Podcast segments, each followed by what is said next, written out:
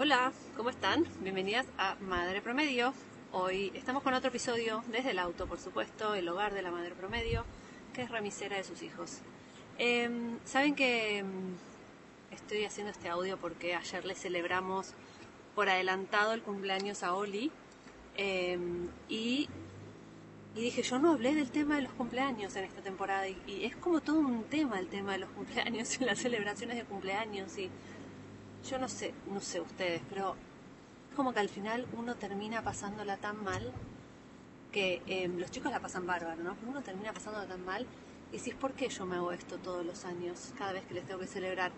Y no sé si les pasa como a mí, pero primero es encontrar dónde, ¿no?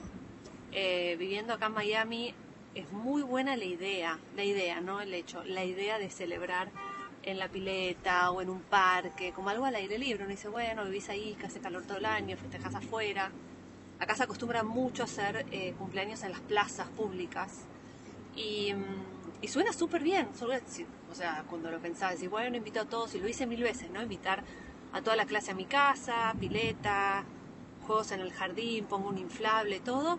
Pero no hay un año, no hay, no existe, no me ha pasado jamás que no haya llovido. O sea, uno se olvida que en la Florida también llueve todos los días, en algún momento un poco. Entonces es como que te toca estar estresado, te toca estar estresado porque no es que decís, bueno, total es en mi casa, cancelo y ya no, porque vos compraste la torta, si tenías un inflable o tenías una animación, todo es un quilombo. Entonces, siempre me pasa lo mismo, digo, no hago nunca más un cumpleaños al aire libre, nunca más. No hago nunca más un cumpleaños al aire libre. Acá, para las que no están familiarizadas, acá en, en Miami los cumpleaños por lo general se celebran los fines de semana, como que como mucho un viernes a la tarde después del colegio, pero no es como en Argentina eh, que vos invitás al cumple en el saloncito después del cole, los llevas a todos en un micro, no acá. Esa facilidad no tenemos. O sea, yo no he tenido jamás un cumpleaños en ese modelo. Creo que si yo hubiese sido la que lo organiza no hubiese venido, ni, ni mis sobrinos hubiesen venido probablemente porque no existe eso acá. O sea, vos acá no podés decir, bueno, nos vamos a un saloncito y, contrato a, la animación y me llevo a todos con un micro, no sé qué. Acá no existe porque acá la gente cena muy temprano. Entonces, si salen tres y media, tres y media, cuatro de la escuela y te los tenés que llevar a todos, eh, básicamente que tenés que hacer un cumpleaños que incluya bañarlos y darles de cenar. Porque los pibes después se van a dormir. Entonces, no existe. Y mm, habitualmente me pasa esto, ¿no? Que decido, como yo vivo en una casa, porque no lo hago, aprovecho de todo un jardín, la pileta. La verdad no es solo el rezo por la no lluvia, porque el rezo por la no lluvia es un fastidio, ¿eh? No les voy a mentir, es un fastidio. El día antes estoy que lo cancelo, el día de estoy que lo cancelo, la hora antes estoy que lo cancelo porque siempre llueve. Pero aparte, obviamente en tu casa trabajas el triple, o sea, como que a mí toda esta mentira de que eh, te ahorras plata y que no tenés que estar cargando cosas, pero terminas trabajando tanto y te queda la casa explotada. Entonces este año, en vez de hacerlo en mi casa, lo hice en un parque, en un parque público. Chicos, el diluvio que hubo, yo no sé cómo explicarles. El cumple empezó a tres y media, a las 4 de la tarde se vino un diluvio, pero que estábamos abajo de unos techitos que tienen acá los, los parques, tenés que reservar, no es que puedes ir y acampar, tenés que reservar estos como estos shelters que se llaman, son estos refugios, digamos, como quieran llamarlo, no sé cómo se llaman, palapas, yo no sé cómo se llama eso. Bueno, tenés que reservarlo, te cobran.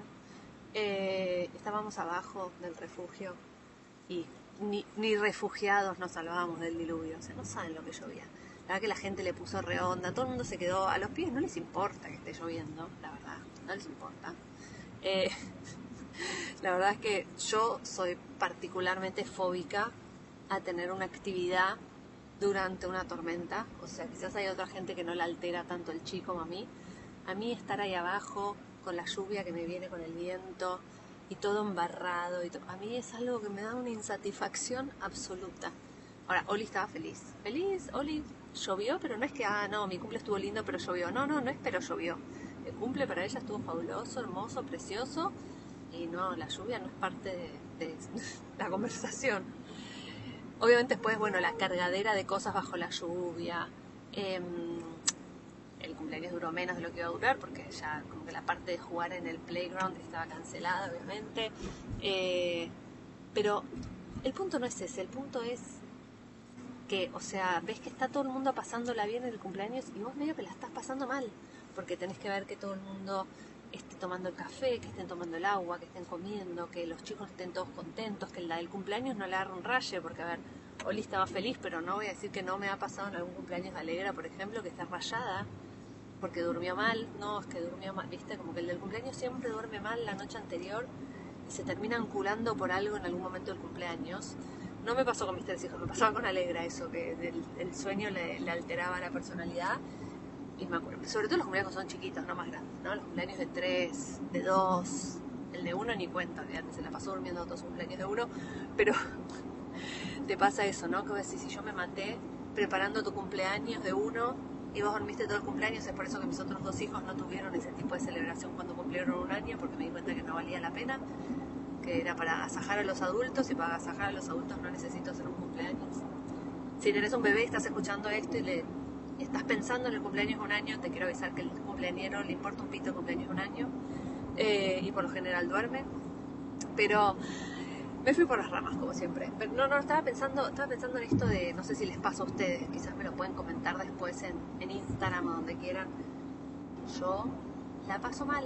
O sea, como que siempre pienso que me olvidé llevar algo, que me olvidé el fuego para prender las velitas o que me olvidé el cuchillo para cortar la torta. Siempre pienso que me olvidé algo, siempre.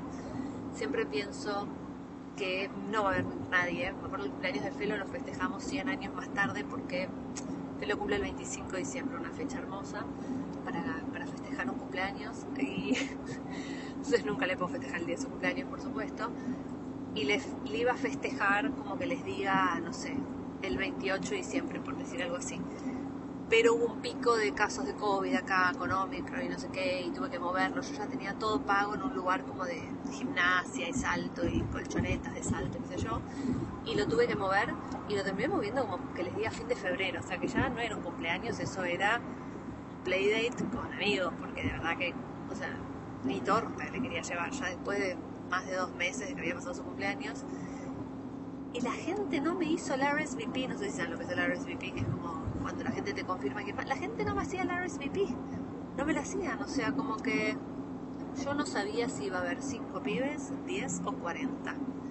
Me generaba una angustia, viste que el día ese, una hora antes, siempre hay tres pibes que te llaman y te dicen, che, sorry, mi hijo está con moco, porque ahora con COVID, aparte, tenés la excusa de que si el pie está resfriado, puedes decirle, che, mira, está resfriado, así que no va a ir al cumpleaños, porque es COVID. Con eso, viste, que zafás de una cantidad de cosas. Bueno, entonces me pasó que tres amiguitos me dicen, sorry, mira, está resfriado, no lo voy a poder llevar.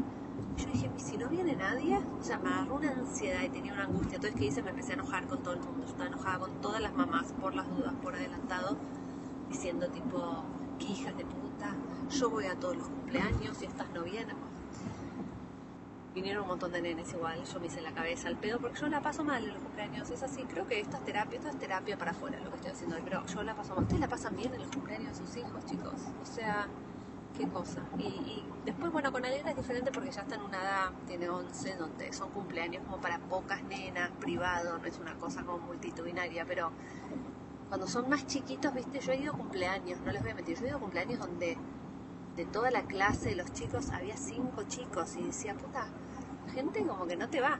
Y acá en Estados Unidos, les voy a contar una cosa, la gente no te va y no les da ni culpa. O sea, como muchísima gente no le festeja los cumpleaños a los chicos acá, es, más latino eso. Los americanos, la verdad es que hay muchísimos que no festejan, los norteamericanos.